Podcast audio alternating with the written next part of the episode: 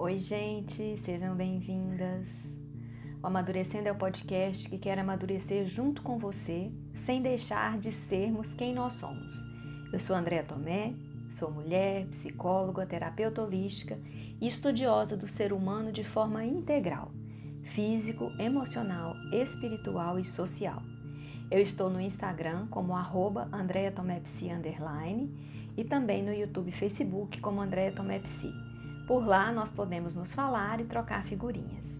A idealização desse projeto é minha, edição de Luca de Lima e a arte de Vitor Machado. Aqui no Amadurecendo, nós vamos poder falar sobre o processo de passagem do tempo em nossa vida, especialmente para nós mulheres, nos vários aspectos que nos compõem. Então, mulheres, esse podcast é para você que já passou dos 45 anos, mas também para quem não chegou lá, mas tem interesse no assunto.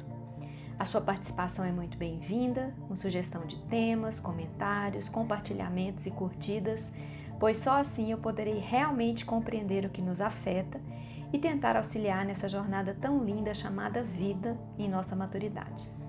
Hoje nós vamos falar das restrições que a pandemia do coronavírus está nos obrigando a fazer.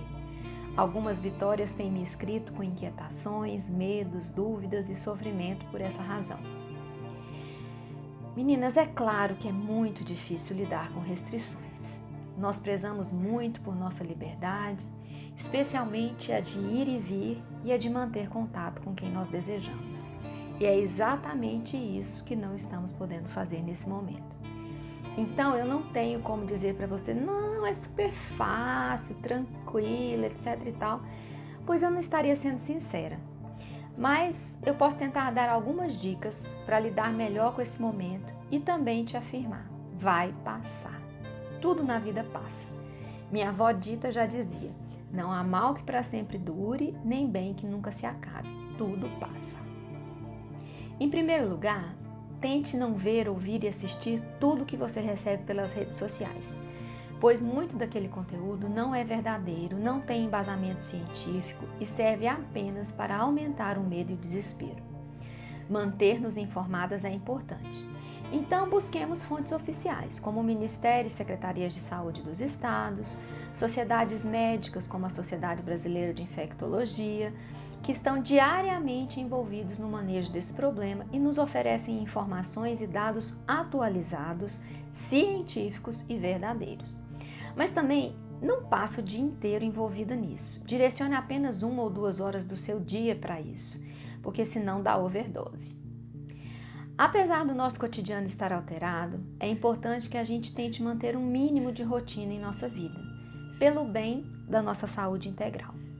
Então, Tente dormir e acordar nos horários habituais, evitando os excessos de sono ou a falta dele, pois sono de qualidade interfere em vários aspectos de nossa vida, inclusive na imunidade.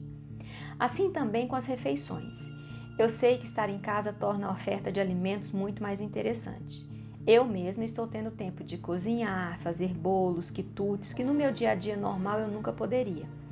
Mas também eu tento comer com moderação ou seja, eu fiz o bolo, mas só como uma fatia no meu lanche da tarde, em que eu normalmente comeria alguma coisa mesmo. Porque se eu resolver comer metade do bolo, provavelmente eu vou me sentir mal, não só fisicamente, como o incômodo de ter cometido um excesso.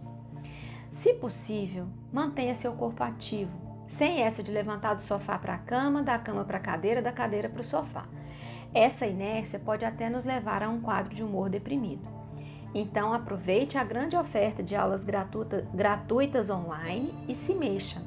Vale dançar, praticar yoga, se alongar ou até ginástica mesmo, se você gostar.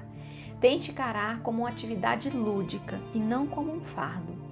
Não se compare com ninguém, não busque objetivos inalcançáveis. Só se mexer já é suficiente, sem metas. Talvez seja a hora também de tirar do fundo do baú algum interesse que você já teve e nunca pôde colocar em prática. Aprender uma nova habilidade, estudar um assunto, voltar a fazer algo que deixou para lá. Eu tenho feito muito tricô e isso me acalma o coração. Sei de algumas pessoas que estão colorindo, bordando, lendo aquela pilha de livros que estava esperando a oportunidade, jogando paciência, dominó, enfim dedicando uma parte do seu tempo a atividades que sejam agradáveis e não causam ansiedade e estresse, porque isso ajuda muito. Outra sugestão: mantenha contato com as pessoas queridas. Hoje nós temos a internet que nos permite áudios, mensagens e chamadas de vídeo que encurtam a distância e nos permitem estar perto virtualmente. Para as vitórias que são avós, eu sei que essa é a parte mais difícil, pois ficar longe dos netos deve ser muito ruim mesmo. Então, abusem das chamadas de vídeo, vejam fotos, vídeos das crianças, sintam e demonstrem o seu amor, mesmo que virtualmente. Por fim, eu sugiro que você cuide da sua espiritualidade. Se você segue uma religião, continue em contato. Assista às missas, os cultos, as reuniões virtuais, mas, sobretudo, mantenha-se em oração o máximo possível. A oração e a meditação são bálsamos maravilhosos para a nossa alma. Elas diminuem a ansiedade, os pensamentos negativos, nos conectam com o divino, melhoram o padrão vibratório dos nossos pensamentos, o que é excelente para a nossa saúde física, emocional e espiritual. Há várias pesquisas científicas que comprovam a eficácia dessas práticas. E se você não tem uma religião, então se dedique apenas à meditação. Elas são praticamente equivalentes. É interessante também que a gente consiga perceber quais são os ganhos que esse momento pode nos trazer pois em qualquer situação nunca há só perdas.